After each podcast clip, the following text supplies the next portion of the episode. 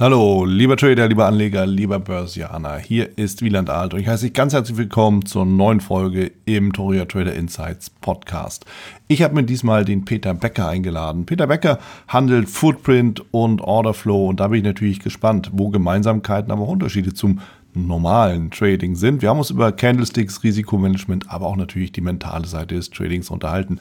In dem Sinne wünsche ich dir viele gute Impulse und vor allen Dingen viel Spaß. Bevor wir starten, hier noch der Risikohinweis und Disclaimer. Alles, was ich hier sage, ist natürlich aus meiner persönlichen Sicht der Dinge und weder eine Aufforderung zum Kauf noch zum Verkauf. Wenn du dich dafür entscheidest zu handeln, dann handelst du auf eigenes Risiko und auf eigene Gefahr. Bitte liest dazu auch meinen Disclaimer unter den Show Notes und jetzt wünsche ich dir viel Spaß.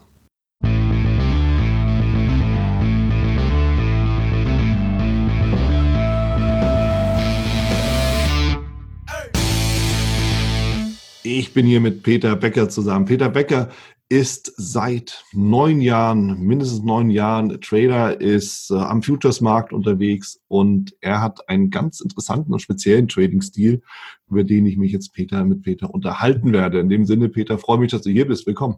Hallo, freut mich auch. Peter, die erste Frage natürlich direkt zum Einstieg. Wie bist du eigentlich zum Trading gekommen? Oder was war so der Ansatz oder die, die, die Initialzündung? Der Ansatz, der ist äh, relativ einfach erklärt. Also ich bin ja von Haus aus, bin ich ja Rettungsassistent, also komme aus dem medizinischen Bereich und mhm. äh, vielleicht stellt sich das ja einer auch so ein bisschen mehr actionreich vor, als es tatsächlich ist. Also man sitzt einen Großteil auf äh, seiner Wache und wartet dann halt eben auf äh, einen Einsatz. Ja, das ist ähnlich wie bei der Feuerwehr. Mhm. Ja, und da hat man natürlich viel Zeit. Und wie verbringt man das? Meistens mit Fernsehen. Und das war dann D-Max, so einer der Sender, was die meisten da immer gucken, wir halt auch. Und äh, da lief eine Werbung, die hat mein Interesse geweckt. Und das war BD Swiss binäre Option. Und da habe ich mir gedacht, wow, das musst du auch machen. Das hört sich ja total einfach an. Ja. Und der Dienst war vorbei und ich habe dann diesen Account eröffnet und habe dann, ich glaube, irgendwie 500 Euro eingezahlt, ich weiß es gar nicht mehr genau, und habe dann da angefangen. Mhm. Und das lief tatsächlich am Anfang auch gar nicht mal so dramatisch. Also es waren natürlich ein paar Verlierer dabei, aber viele waren auch tatsächlich gut. Mhm. Und es mussten dann natürlich auch nur diese, diese 30 Sekunden Optionen gemacht werden. Mhm. Und irgendwann kam dann halt der Punkt, wo einer nach dem anderen dann irgendwie in den Verlust gekommen ist. Und zwar lustigerweise, die waren im Plus mhm. und dann sind sie ins Minus gegangen, fünf Sekunden bevor diese Option in Anführungsstrichen dann quasi auslief. Und so ja ging es dann immer weiter und immer weiter. Ja, ganz komisch, ganz komisch. Und ähm, dann bin ich hingegangen und habe quasi Optionen gegoogelt. Und dann habe ich mir ein Buch gekauft. Ähm, von auch einem ganz bekannten deutschen Optionshändler. Und das, was da drin stand, war aber komischerweise gar nicht das, was binäre Optionen sind. Dann ging es dann damit Short Put los und den Griechen und ich habe überhaupt nichts verstanden. Ja. Aber ich habe ja gedacht, ich handle ja eine Option. Tja, und das war dann äh, der Anfang. Ich habe dann zum Glück die Reißleine ziehen können, habe dann noch mein 350 Euro habe ich dann quasi ausgezahlt bekommen. Natürlich musste ich erst mal weiter traden, weil man hat ja auch einen Bonus in Anspruch genommen. Mhm. ja, also äh, ganz schreckliche Zeit. Und äh, ich war aber danach von diesem Tun oder von diesem, von dieser Bewegung, von dem Flimmern doch ziemlich beeindruckt und habe dann mir gedacht, okay, da steckt ja mehr dahinter. Und so ging das dann quasi los, ging dann los dann mit diesem Spot Forex Markt auch alle möglichen Indikatoren im MetaTrader 4 gehabt, äh, Hawkeye Trader und es muss bunt sein und blinken und ähm, es war auch nicht so, dass man sagen kann, es ist erfolgsversprechend.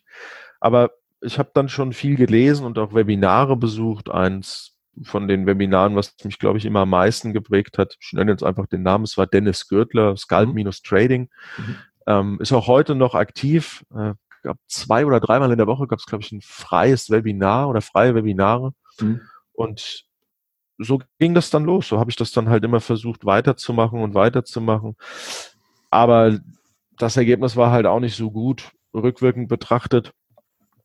ist es natürlich klar, du bist in den Trade nachgesprungen und hast dich äh, von vielen Sachen, die du heute vermeidest, halt im Prinzip locken lassen, weil du hast ja immer noch im Kopf gehabt, das ist ja so einfach.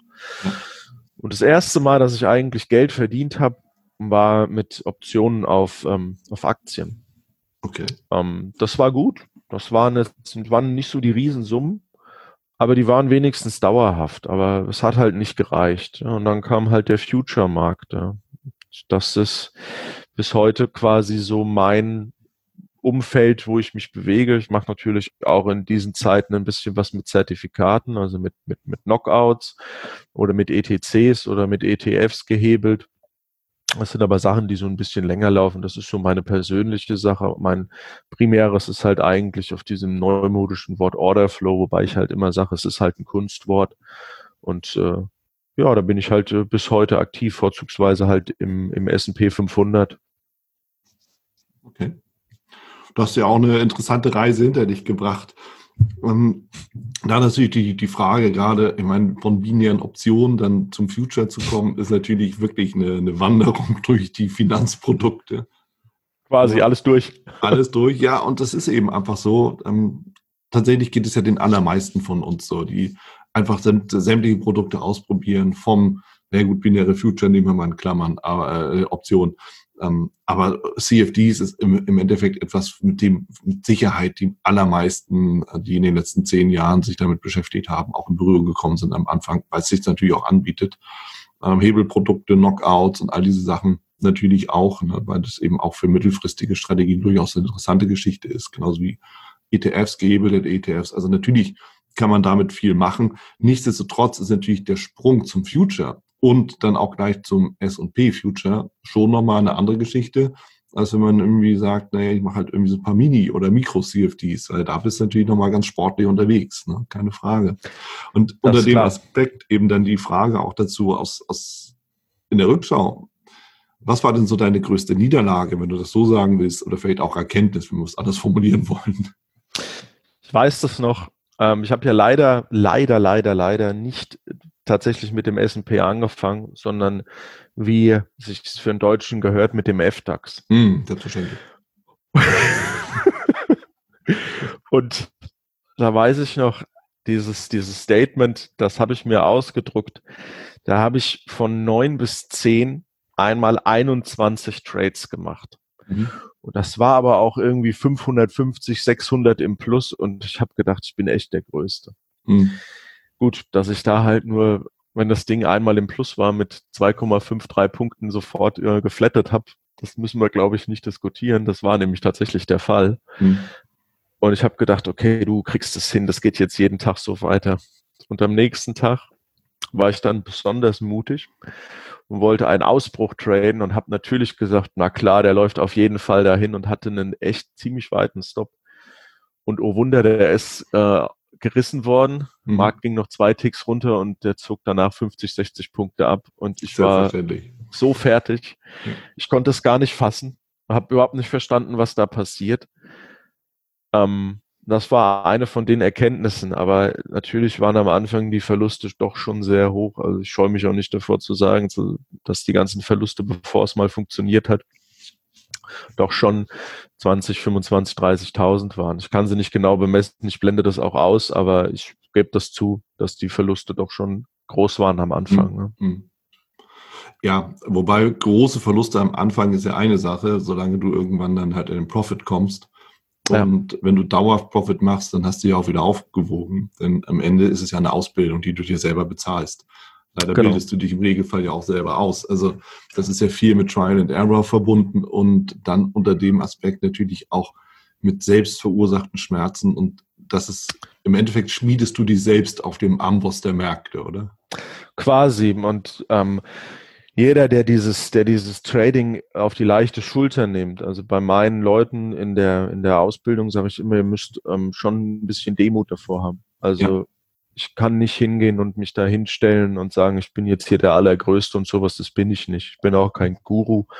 Das gibt's halt nicht. Es gibt Leute, die haben den Markt verstanden, die haben eine gewisse Erfahrung, mhm. Stunden, die haben auch Missschläge gemacht, die können Mhm. dich vor Fehlern bewahren, die sie selber gemacht haben. Und darum geht's Ja. eigentlich. Es geht nicht darum, eine Blaupause im Trading jemandem beizubringen, weil die gibt es nicht. Wenn es die gäbe, dann würde man sie nicht sagen.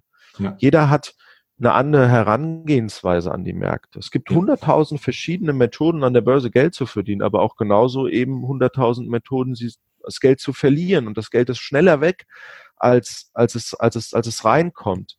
Deswegen, wenn man seine Persönlichkeit erforschen will oder wissen ist, wer man wirklich ist, dann tradet man. Mhm. Weil man wird durch so tiefe Täler gehen, die einen wirklich an den Rand der Verzweiflung bringen. Äh, Es ist von Wut geprägt, von unheimlichen Emotionen, weil der Trade nicht funktioniert hat. Und wenn man über diese Schwelle drüber geht, also es ist halt, es ist halt Schwelle, das hört sich jetzt an, wie als würde man eine andere Welt betreten. Das ist ja nicht der Fall. Mhm. Ähm, dann weiß man aber eigentlich im Prinzip, wo man wirklich ist, weil der Markt ist wirklich, ich sag mal, das ist ja kein lebendiges Wesen, das können wir ja nicht angreifen. Also wir sehen halt nur Sachen, die passieren, aber er ist brutal ehrlich und er bestraft die Fehler, die wir eingehen, halt wirklich in der Regel eins zu eins und zwar sofort. Ja. Also Und das ist das Schlimme dran. sofort den Spiegel vorgehalten für dein Klar. eigenes Verhalten und auch für deine Einstellung. Also tatsächlich, Ja. um, um da mal auch mit reinzukommen, mir geht's ja tatsächlich auch immer noch mal ab und an so. Klar, wir sind Menschen. Ja? Und natürlich, wir wissen einige Dinge, wissen sie auch besser. Aber dann hast du so tatsächlich, es war letztens, letztens bei mir war es tatsächlich so, da hat die, die, die ganze Zeit lief's gut. Super, weißt du, diszipliniert, konzentriert, du lachst, ja, weißt du genau, was jetzt kommt. Ich weiß, was kommt. Und dann macht sich so eine gewisse Arroganz breit. Genau. Ja, alles klar, komm, den mache ich mal. Den Stop ziehe ich mal ein bisschen weiter weg, weil er hat er Luft zum Atmen. Boom.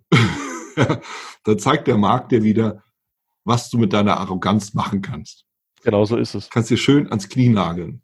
Demut Genau so ist, ist es. definitiv der Punkt. Und das, das ist etwas, wo ich dir vollkommen beipflichte. Ich finde es interessant. Ich habe noch nie jemanden gesprochen, der es anders erlebt hat. Das ist aber, glaube ich, auch in gewisser Art und Weise so ein Prozess. Also Ja. wir wissen ja alle, dass es teilweise ein bisschen anders dargestellt wird. Wenn du nur das und das machst, bist du in sechs Monaten Profi. Mhm. Jetzt müssen wir mal definieren, was ist eigentlich ein Profi? Ist es jemand, der jeden Tag Unsummen aus dem Markt holt?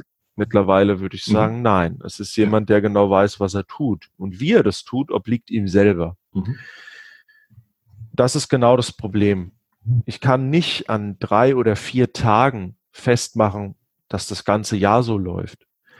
Das Jahr 2020 fing zum Beispiel auch echt gar nicht mal so schlecht an. Mhm. Und dann kam die KW 9.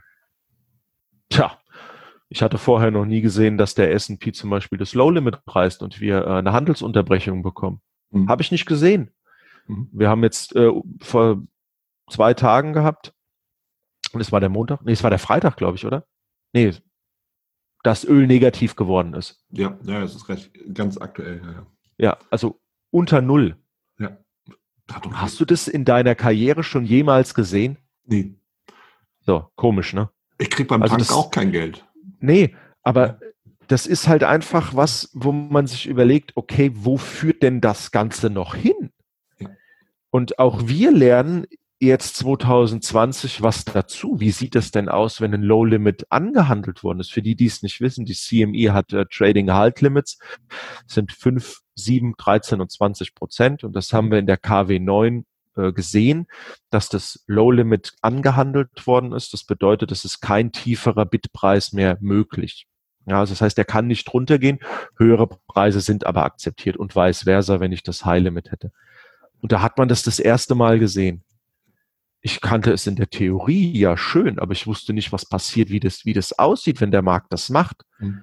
Und auch wir lernen hier noch was dazu. Mhm. Wir sehen auf einmal in Gold zu dem Buchgold und dem physischen einen enormen Spread. Wir sehen, wir diskutieren hier über, über Handelsaussetzer an, an, an Börsen, weil man äh, diverse Probleme hat. Also das heißt, 2020 ist auch für uns ein ganz interessantes Jahr, So weil und ich meine, wir haben jetzt den 22.04., wir haben noch ein paar Monate vor uns. Also Mhm. das heißt, was kommt denn noch? Ja. Wir wissen es nicht. Ja, ja, also ja klar, es gibt immer, immer neue Überraschungen. Ja, das fing mit dem Negativzins an, hat sich auch keiner irgendwie vorher denken können, dass tatsächlich Geld nichts mehr wert ist. Ganz im Gegenteil. Ja, komisch, das, ne? Das ist eine Geschichte, dass Öl nichts mehr wert ist, du sogar da was theoretisch bekommst, wenn du den ganzen Kram abnimmst, ist ja Wahnsinn, absurd, ne? Wahnsinn. So, und ähm, ja, das, das ist so ähnlich, als ob dir der Bäcker noch Geld gibt, dass du das Brot wegschleppst. Ja, so in der Art. Genau so ist es. Und das zeigt halt, in welchem Risikoumfeld wir halt gerade sind. Ne? Wir haben nicht nur das Ausführungsrisiko, bedingt durch wenig Kontrakte im Markt, also Liquidität. Im Moment ist es ein bisschen besser. Ja. Aber wenn man sich zum Beispiel mal das Orderbuch im FDAX angeguckt hat in der KW9, da hatten wir einen Spread stellenweise bei äh, 12 Ticks. Ja. Das heißt, wenn du da reinkommst, bist du erstmal Minus. Ja, und zwar erstmal ein bisschen länger. Genau, erstmal ein bisschen länger. Und das Problem ist, du kannst es nicht kontrollieren. Du weißt nicht, wann du eben diesen Spread kassierst, wenn du nicht weißt, auf was du zu achten hast. Ja. Erfahrene Händler wissen das, ja. ja. Unerfahrene machen den Trade, gehen Market rein und auf einmal sind sie aber schon mal 200 im Minus und dann denken sie sich, es kann ja gar nicht sein. Mhm. Und dann kommt die Panik. Mhm. Herzfrequenz geht nach oben, fängst an zu schwitzen und wenn du diese Panik hast, dann kannst du ja nicht klar denken. Ja. Und dann geht's los. Das ist dann wie so eine Abwärtsspirale. Und meistens sind es die Tage, wo es die meisten Margin Calls gibt. Ja. Ist leider so. Ja, das ist ein wichtiger Punkt, Peter, den du ansprichst. Ich habe mir diese Frage zwar für ein bisschen später aufgehoben, aber wo du es jetzt gerade auch reinbringst, am, am Ende dieses Thema der Psyche, und das ist genau der Vorgang, du bist auf einmal ja so aus dem Tritt, ja, wenn du, ja. wenn etwas passiert, was nicht vorhergesehen ist. Es kann ja. durchaus sein, dass du irgendwie reingehst mit einem DAX-Future, hast irgendwie, sagen wir, nimmst dir zehn Punkte als, ähm, als Risiko, bist aber schon direkt acht unten, wenn du eingestiegen bist, ja. dann ist ja deine gesamte Idee schon mit dem, mit der Ausführung gestorben. Und dann fängst du halt an zu überlegen, oder? Also das Thema der Psyche. Wie, wie siehst du das? Wie wichtig ist das für dich?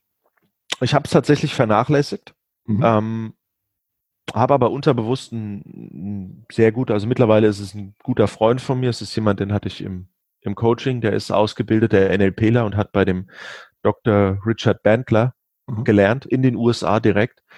Und ähm, der hat mir da so ein paar ganz interessante Sachen gesagt, die ich eigentlich so gar nicht, also ich habe sie zwar gemacht, aber unterbewusst war es mir nicht klar, weil ich von NLP nicht so die Ahnung habe. Ich weiß zwar, was es ist, aber mhm. ich wusste nicht, wie sich das komplex oder wie sich das, wie das auf den Menschen eingeht. Also eigentlich, ja.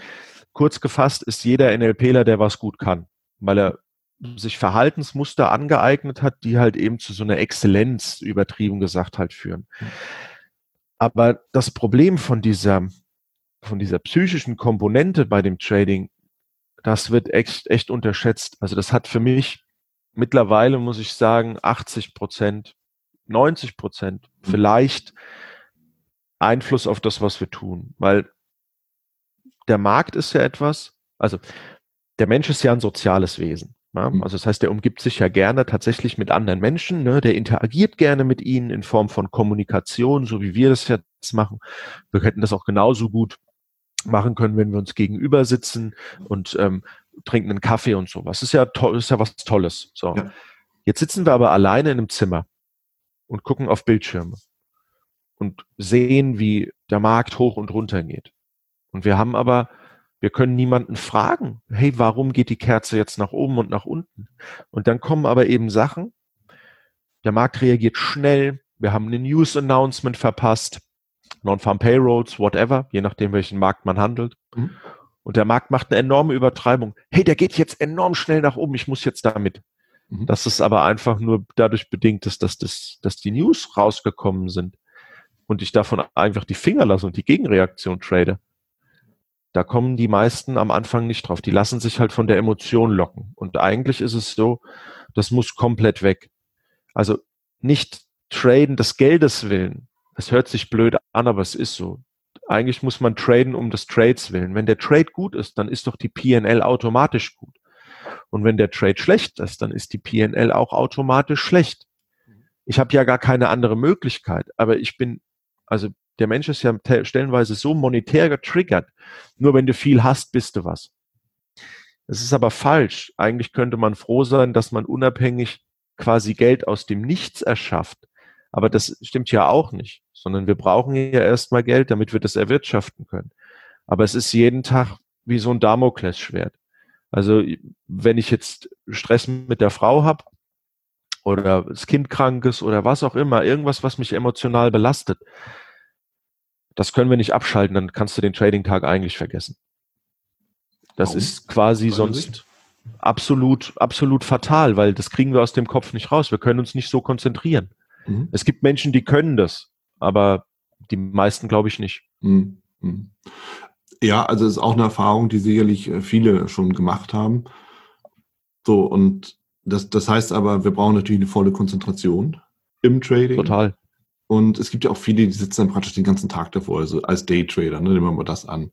Es gilt natürlich nicht, wenn du jetzt irgendwie End-of-Day handelst, Swing Trading machst oder Stundenchart, vier Stunden Chart mit Forex beispielsweise machst, sondern mhm. nehmen wir mal an, du hast ja irgendwie den, dich in dem ein bis zwei, drei Minuten Chart verguckt und hockst halt den ganzen Tag vor der Kiste und machst auch nichts anderes, ja. Was meinst du? Was, was, was macht das mit einem Trader? Das zerstört dich. Ja. Das zerstört dich. Den einen schneller, den anderen dauert es länger. Aber das bringt dich um. Mhm. Also es wird dich jetzt nicht deines Lebens berauben, aber es lässt dich geistig und emotional, glaube ich, ziemlich verkümmern. Und irgendwann bist du halt nur noch ein Schatten deiner selbst. Also das verändert dich, glaube ich, dahingehend eher nicht zum Positiven, sondern eher zum Negativen. Also äh, da muss man schon echt eine ziemlich gesunde Mischung finden, wie man das macht. Also mhm. sich den Markt wirklich aussuchen. Es, Im Trading ist es fast wie mit allem. Es entscheidet halt nicht die Quantität, sondern die Qualität. Also ich kann mich natürlich auch äh, nach dem, nach der Eröffnung um, um, um Mitternacht hinsetzen und kann mir den S&P anschauen. Die Frage ist, ob das so sinnvoll ist. Mhm. Wohl eher nicht. Ja. Man kann den um neun traden, wenn ähm, Xetra eröffnet. Also mhm. der FDAX sein eigentliches Open hat, dann kann man das tun, aber manchmal muss man da nicht mit so einer großen Bewegung rechnen. In der letzten Zeit hat er viel Bewegung gehabt, teilweise in der, in der Vorhandelssession sogar mehr als in der Hauptsession, so ein lustiges Phänomen. Mhm. Aber Fakt ist, dass wenn man den S&P tradet, ja eigentlich die Glocke erst um 15.30 Uhr läutet, wenn äh, die Aktien an der NICE gehandelt werden oder auch die ETFs. Also das heißt, wenn ich mich auf dieses Zeitfenster konzentriere, also gerade diese Open-Phase, dann habe ich eigentlich schon viele Sachen eliminiert. Also das heißt, ich habe dann eine Stunde aktive Trading-Zeit, wo ich halt versuche, die höchste Volatilität mitzunehmen mit dem höchsten möglichen Outcome. Ich meine, du wirst es kennen, du siehst, dass der S&P um 15.30 Uhr in einer halben Stunde meistens die Range des ganzen Tages macht und danach dümpelt er zwei, drei Stunden rum, bis es dann entweder höher oder tiefer geht. Mhm. Ja, aber das heißt, in der halben Stunde, dreiviertel Stunde, Stunde hast du halt schon deinen höchsten Profit dann halt gemacht. Hm. Mehr ist von dem Tag nicht zu erwarten. Da musst du dann halt, halt auch äh, einfach cutten. Weil es gibt natürlich Sondersituationen. Also wenn du jetzt ein Fett-Announcement hast, die kommen ja meistens immer so ein bisschen später. Wobei jetzt können wir die uns sparen, weil mit den Zinsen wird halt nicht mehr so wirklich viel gehen. Null bleibt null. Ja, Überraschung, ja. Ähm, da kann man das auch machen. Oder wenn jetzt Präsidentenwahl ist, Trump-Election, habe ich die Nacht durchgehandelt. Mhm. Ja, aber da war ja auch enorm Bewegung im Markt. Aber in der Regel sollte man das nicht machen. Ähm, Trading verschafft einem nur quasi Zeit, Zeit, das Geld, was man da erwirtschaftet, in andere Sachen zu stecken. Und das sind Sachen, die kann man sich in der Regel nicht kaufen. Also es ist entweder die Familie, Freunde oder irgendwas anderes, irgendein Hobby. Aber ja. Zehn Stunden am Tag davor sitzen halte ich für gewagt. Für seine Gesundheit so. ja. und für sich selbst. Also sehr gewagt. Also klar, man kann das natürlich kombinieren mit anderen Aufgaben und dann hat man den Rechner an und hat man so seine Zeiten, wo man dann irgendwie auch handelt. Man kann auch die Plattform beobachten, aber wenn du dann am Ende des Tages irgendwie deine 100 Trades da durchgefeuert hast, bist du danach reif. Keine Frage. Ja. Also das, das, äh, da, da stimme ich dazu. Das ist natürlich auch eine Situation, die mit Sicherheit auch jeder, der Intraday handelt, mal erlebt hat und gemacht hat. Und da weiß auch, dass er am Ende des Tages erstens nicht wirklich das erreicht hat, was er wollte, aber total zerstört ist. Ja, da ja. schläft man scheiße und so weiter und so fort. Also all diese ganzen Sachen. Also auch das haben wir sicherlich alle schon mal erlebt.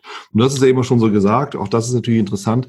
Du handelst ja den S&P. Und du beschäftigst dich ja wirklich dann mit der Eröffnung, das heißt die erste Handelsstunde 15.30, 16.30 und dann bist du wahrscheinlich so 17 Uhr durch mit dem ganzen Thema, was dir auch eine ganze, eine ganze Freiheit, auch Freizeit auch gibt.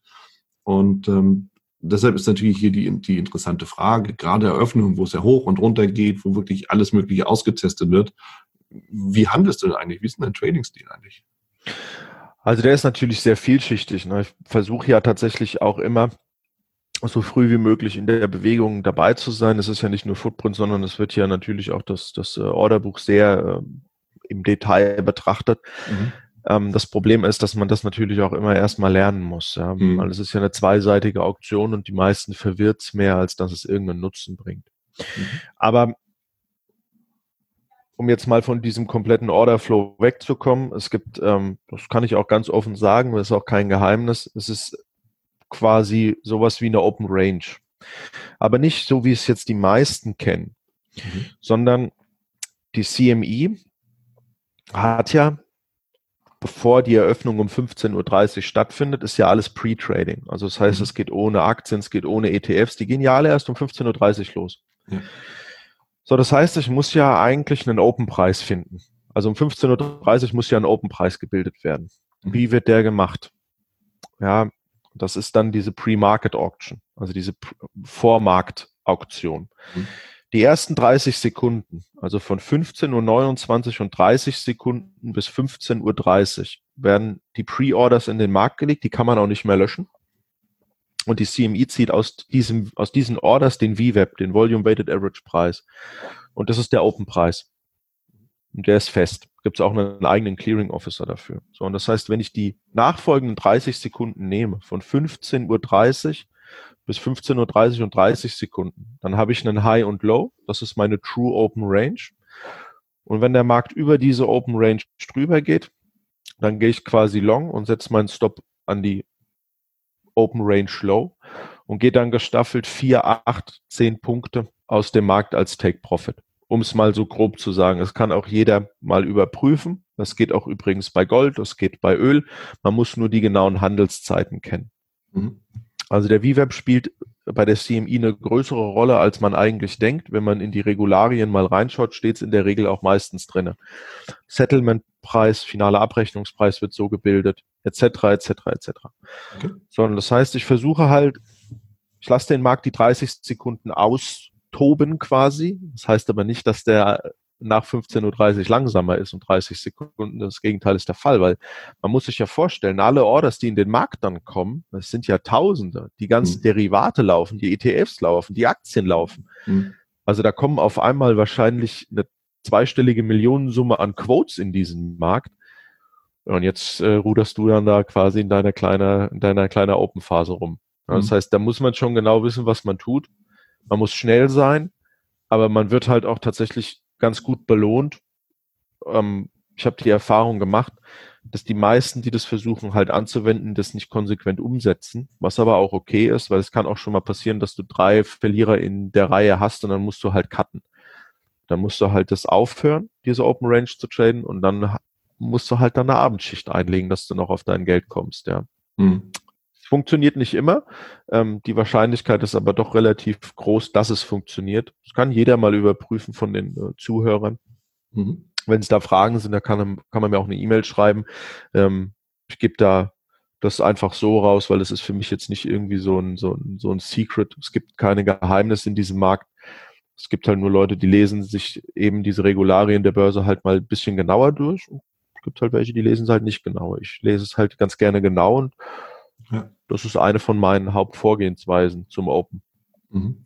Also ich verstehe daraus, will ich, du wartest die 30 Sekunden ab und lässt genau. dich dann sozusagen in die Bewegungsrichtung reinlaufen und nimmst dann genau. sukzessive genau. die einfach die, die, die Gewinne mit und dein Risiko begrenzt du im Endeffekt an unterhalb der oder oberhalb, je nachdem, der Range und bist dann genau. raus aus dem Markt und nimmst dann halt auch den Verlust dann halt mit. Richtig, Richtig. Also es ist ganz oft sieht man, dass das der äh, teilweise dann halt auch diese, diese Open Range nach oben bricht zum Beispiel. Mhm. Und dann konsolidiert der Markt über so ein paar Minuten oder stellenweise auch nur Sekunden. Mhm. Und dann kommt er immer vier, fünf Ticks, teilweise Tick genau an die Unterkante der Open Range dran und zieht dann quasi erst nach oben ab. Da braucht man echt schon wirklich ziemlich gute Nerven, damit man da nicht Flecken drückt. Man muss das tatsächlich dann halt aber auch konsequent durchhalten. Ähm, also das ist so das, das, das Vorgehen ist ähm, eine ganz gute Sache. Man muss da aber schnell sein und muss sich stellenweise halt auch ziemlich überwinden, ähm, diesen Trade einzugehen. Aber das ist halt auch was. Das ist ein ganz einfaches, simples Regelwerk. Und da darf man halt einfach nicht davon abweichen. Da muss man halt seinen Plan dauerhaft ausführen. Da brauche ich auch kein Footprint dazu. Das ist natürlich nice to have. Wenn ich es halt sehe, was abgehandelt wird, da brauche ich aber auch wieder Erfahrung. Ich muss verstehen, was der tut. Ich brauche Erfahrung im Dom. Ich kann es aber auch in einem 30-Sekunden-Chart ganz normal traden, wenn ich ein erfahrener Price-Action-Trader bin. Das heißt, das kann ich mir dann sparen. Mhm. Also das, das heißt, und das, das ist ja auch nochmal ganz interessant. Ich persönlich bin ja ein großer Freund der Candlesticks, mhm. wo ja das, was du, worauf du achtest, ja dann im Nachhinein ja abgebildet ist. Also natürlich siehst du das, was du da gerade beschrieben hast, in der Entstehung der Kerze, aber da kann ja alles Mögliche dann abgebildet sein. Genau. Für mich persönlich zählt ja dann, wie ist die Kerze dann zum Periodenende. Und wenn du halt eine mhm. Minutenkerze hast oder so, ne, dann, dann siehst du eben in der, innerhalb dieser Minute haben die Freunde der Börse dieses oder jenes halt gemacht. Und genau. das kann natürlich sein, besonders ist zwangsläufig so, wenn ich darauf achte, bin ich logischerweise immer etwas später da.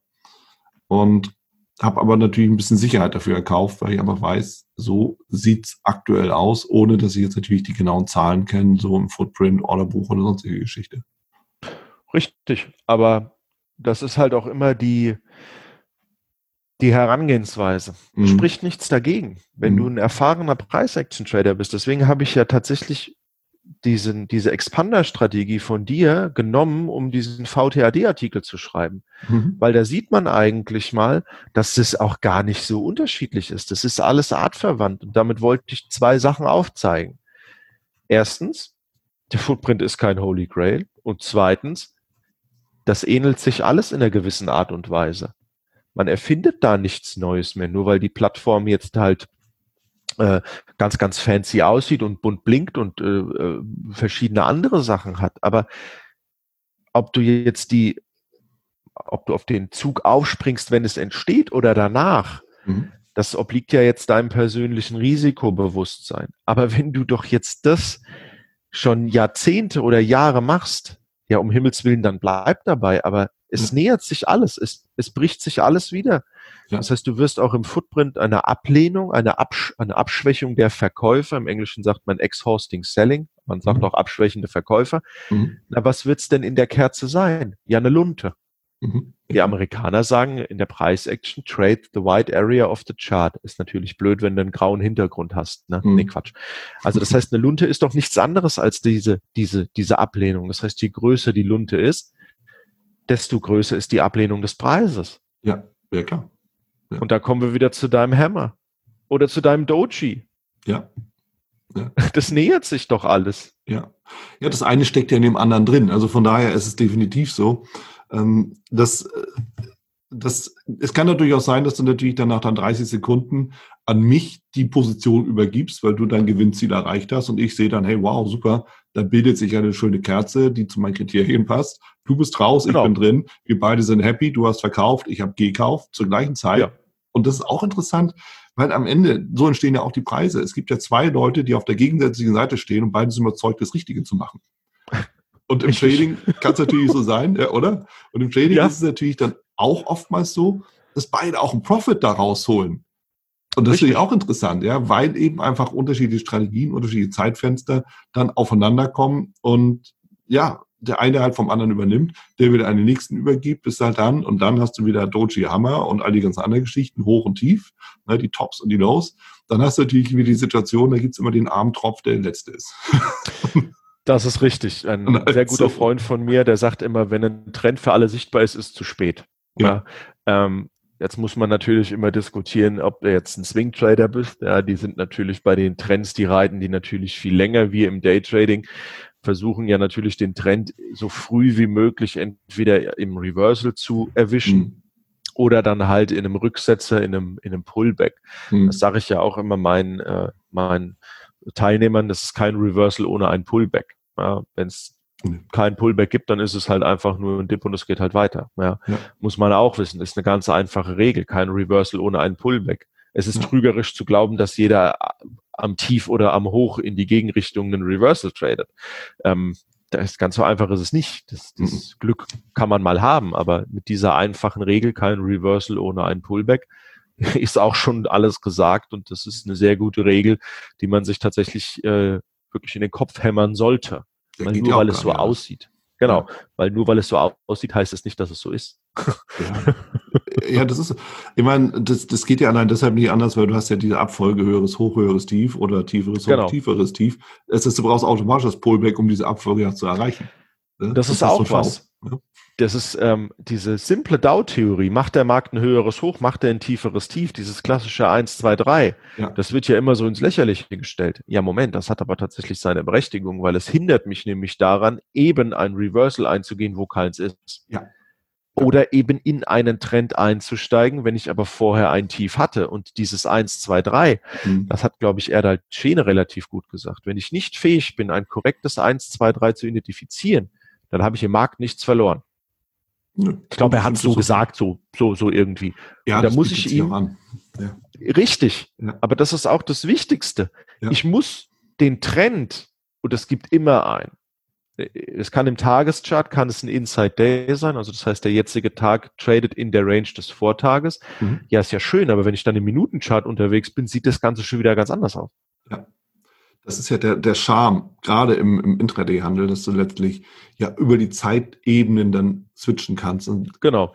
Wo du im Tag, und das ist eben, wenn kein Trend erkennbar ist, dann hast du eben ne, Kerzen aus der Hölle, rote Kerze, grüne Kerze, rote Kerze, grüne Kerze. Richtig. Wo du wirklich, egal was du machst, ist falsch. Du gehst aber in die, in die kleinen Fenster rein, dann hast du auf einmal den, den Trend, aber du hast auch ganz klare Begrenzungen. Klar.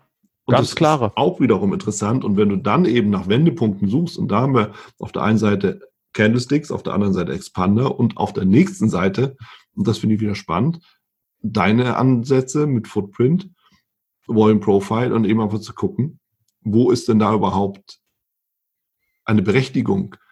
Genau. So wie ich das verstehe, bist du ja im Endeffekt von all den ganzen Varianten der erste Markt ich versuche natürlich so früh wie möglich dabei zu sein, weil mhm. das hat natürlich den Charme, dass die Stops klein sind. Mhm. Ähm, und dann das mögliche, das mögliche Profit natürlich höher ist. Aber ich bin auch jemand, der verschweigt die Nachteile nicht. Und zwar der Nachteil ist folgendes. Ich muss extrem darauf achten, was der Markt mir signalisiert. Also das heißt, ich muss verstehen das Zusammenspiel zwischen aktiven und passiven Orders. Also passive Order ist die Limit-Seite, also mhm. Bid oder Ask, ja. Und aktiv ist die Aggressor-Seite, die Market Orders. Beide matchen sich ja gegenseitig. Ja, also ich kriege mhm. ja keinen Uptick, Downtick. Markt geht keinen einzigen Tick nach oben oder unten, wenn nur Limits im Markt sind. Das heißt, das ja. muss jemand bedienen. Da kommen wir wieder zu dem Abnehmen, was du gesagt hast. Ja, irgendjemand so. muss da dahin gehen, ja. Genau, irgend, irgendeiner, irgendeiner muss eine Intention verfolgen, dass halt eben etwas passiert. Also, dass es zu einer Bewegung kommt. Hm. Und da muss man wirklich genau drauf achten. Und das ist das Schwierige dran, weil ansonsten wird man damit tendenziell relativ zügig Geld verlieren. Und mhm. zwar geht das sehr schnell. Das heißt, die Fehlertoleranz ist da tatsächlich noch ein bisschen niedriger. Das heißt, man muss wirklich das, was man kennt, die meisten hatten ja tatsächlich schon Vorerfahrungen bei mir im Trading. Ähm, bei Anfängern ist es stellenweise ein kleines bisschen einfacher, weil die sind noch nicht durch irgendwelche Muster, die sie sich angeeignet haben, ich sag mal, ähm, vorbelastet. Mhm. Es ist aber stellenweise auch schwierig, weil alleine den Unterschied Bitten Ask zu erklären, dass es zwei Funktionen haben kann, das ist schon teilweise, stellenweise wirklich sehr, sehr schwierig. Aber da kommen wir zum Future. Das Orderbuch ist nichts anderes als eine zweiseitige Auktion. Es sind so viele Mythen, ranken sich da drum. Aber es ist dann in seiner Ausführung, wenn man es mal sieht, so schwer mhm. und wirklich schwer.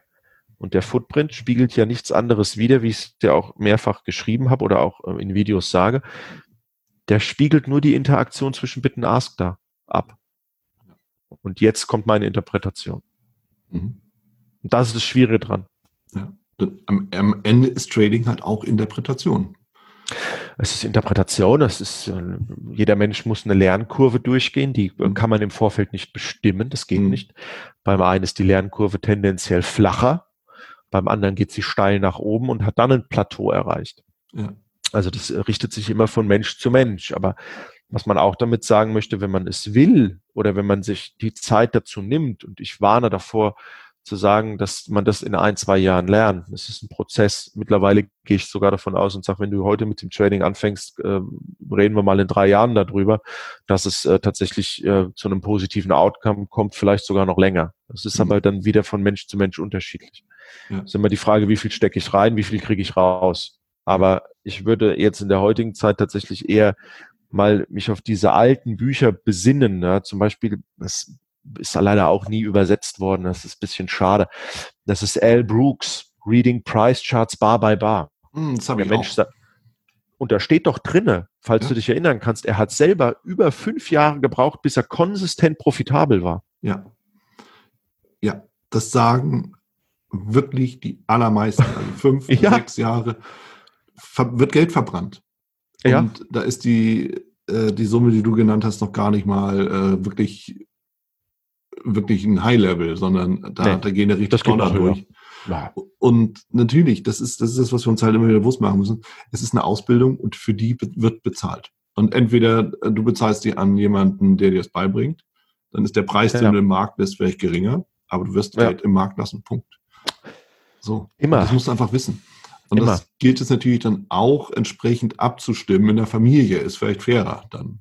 Mhm. Das ist auch also, so eine Geschichte ich meine, ich bin ja selber, bin ja selber verheiratet, habe selber einen Sohn. Ähm, das ist teilweise schon schwierig. Also wenn du den Rechner ausmachst und du hast jetzt mal einen Tag gehabt, der nicht so ist, dass du sagst, okay, das war ein, ein toller Tag, dann lass es auch nicht hier an deinem Umfeld aus, weil die können absolut nichts dafür. Also ja. mein Sohn wird jetzt drei, der äh, findet das ganz toll, wenn die Bildschirme hier blinken, aber verstehen tu das nicht.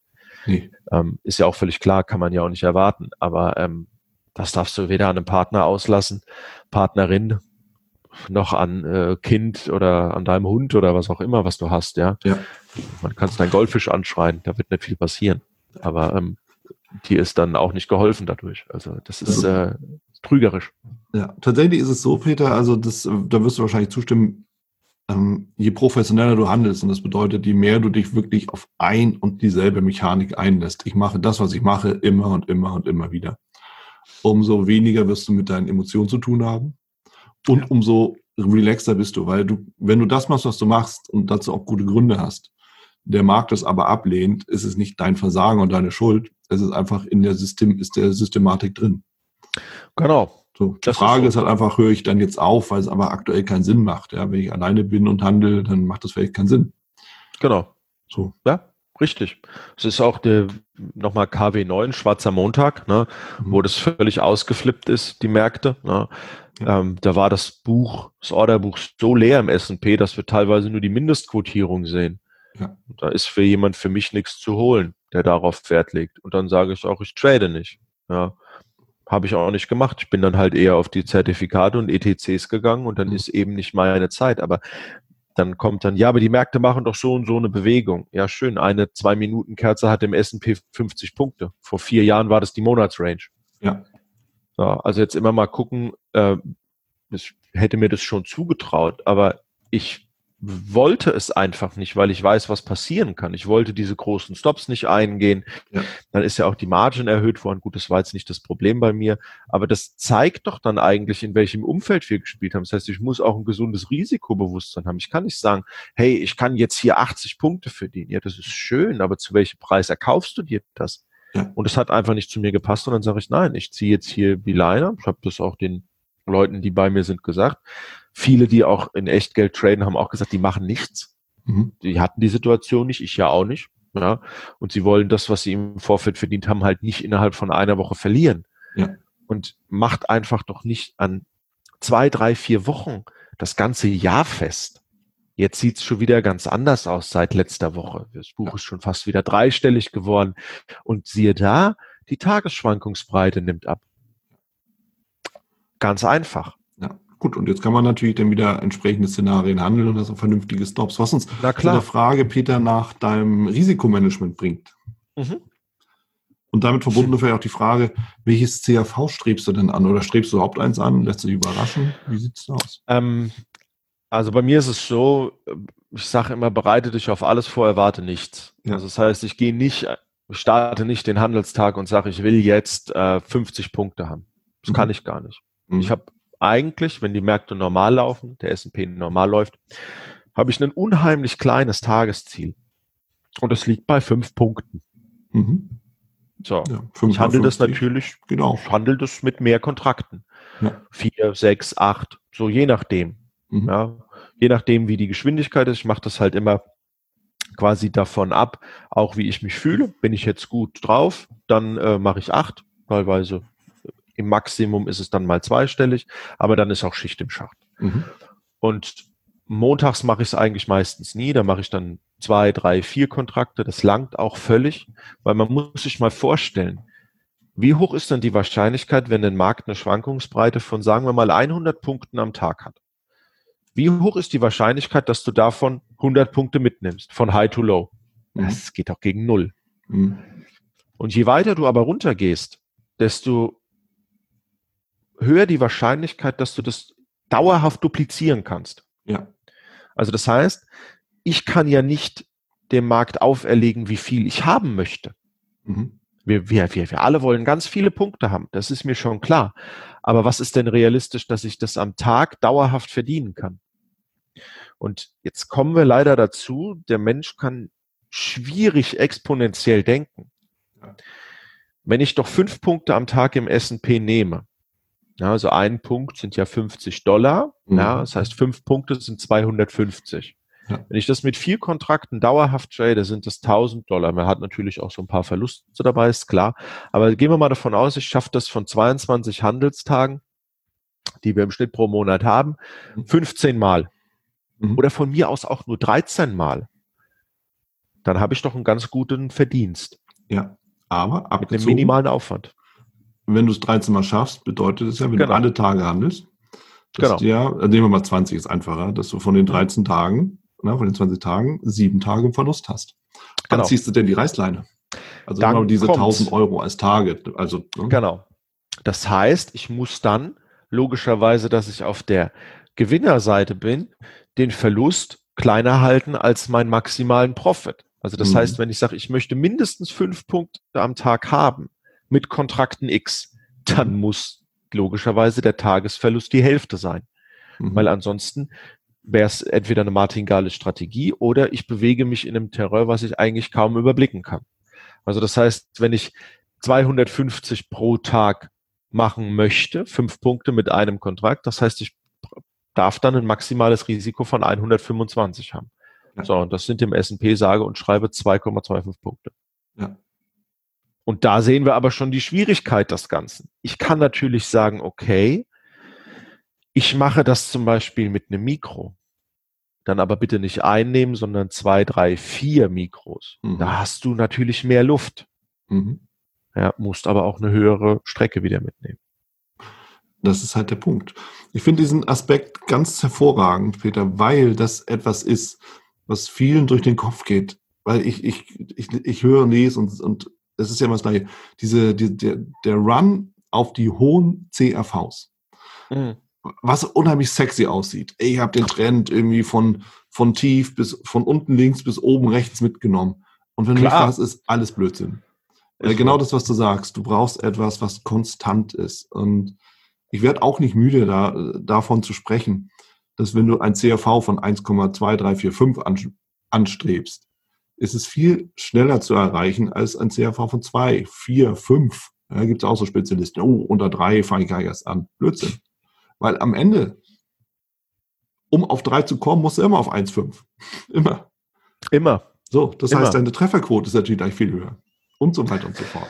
Ja. Der Nachteil bei dem CRV ist ja immer, dass ich eine vorgefertigte Meinung habe. Also das ja. heißt, unter einem, also unter einem CRV von drei gehe ich gar nicht rein. Woher willst du denn wissen, dass der Markt dahin läuft? Nächster Punkt. Absolut. Kann niemand. Der Profitfaktor ja. ist entscheidend. Also das heißt, wie viel bin ich denn eigentlich auch in der offenen Position im Minus, dass es dann halt, wenn es dann wieder ins Plus geht, ist ja schön, wenn nicht, mhm. dann ist es halt ausgestoppt.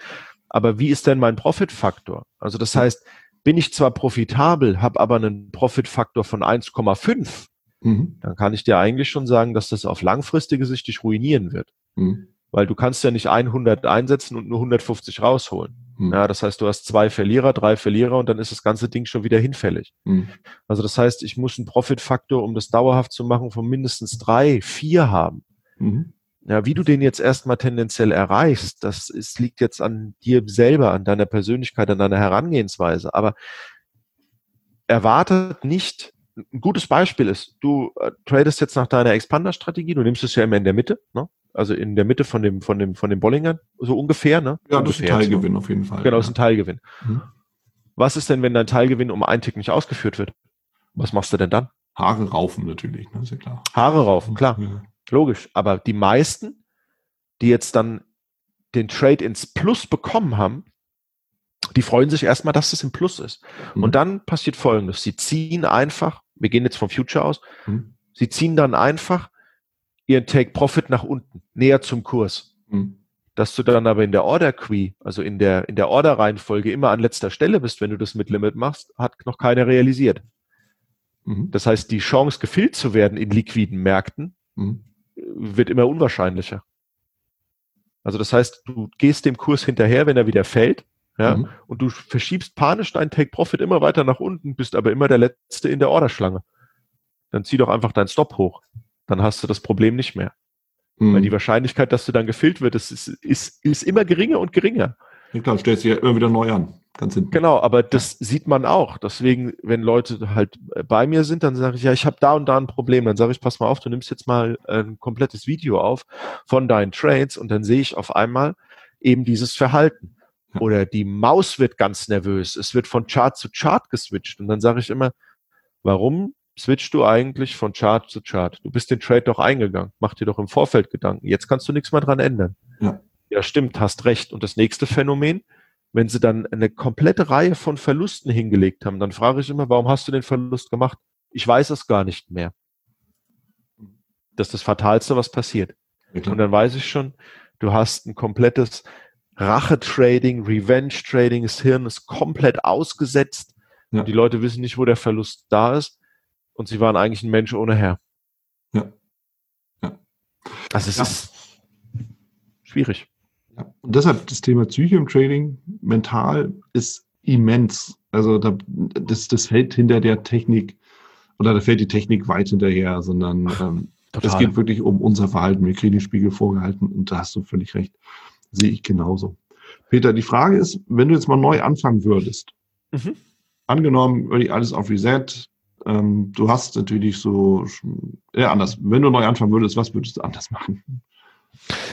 Ich würde mich tatsächlich, ich würde mich tatsächlich mehr erstmal darauf fokussieren, welchen Markt ich traden möchte. Also ich meine, gut, eine binäre Option, sind wir uns einig, ist kein Markt, das ist ja auch verboten worden, was ja auch alles völlig richtig ist. Ja.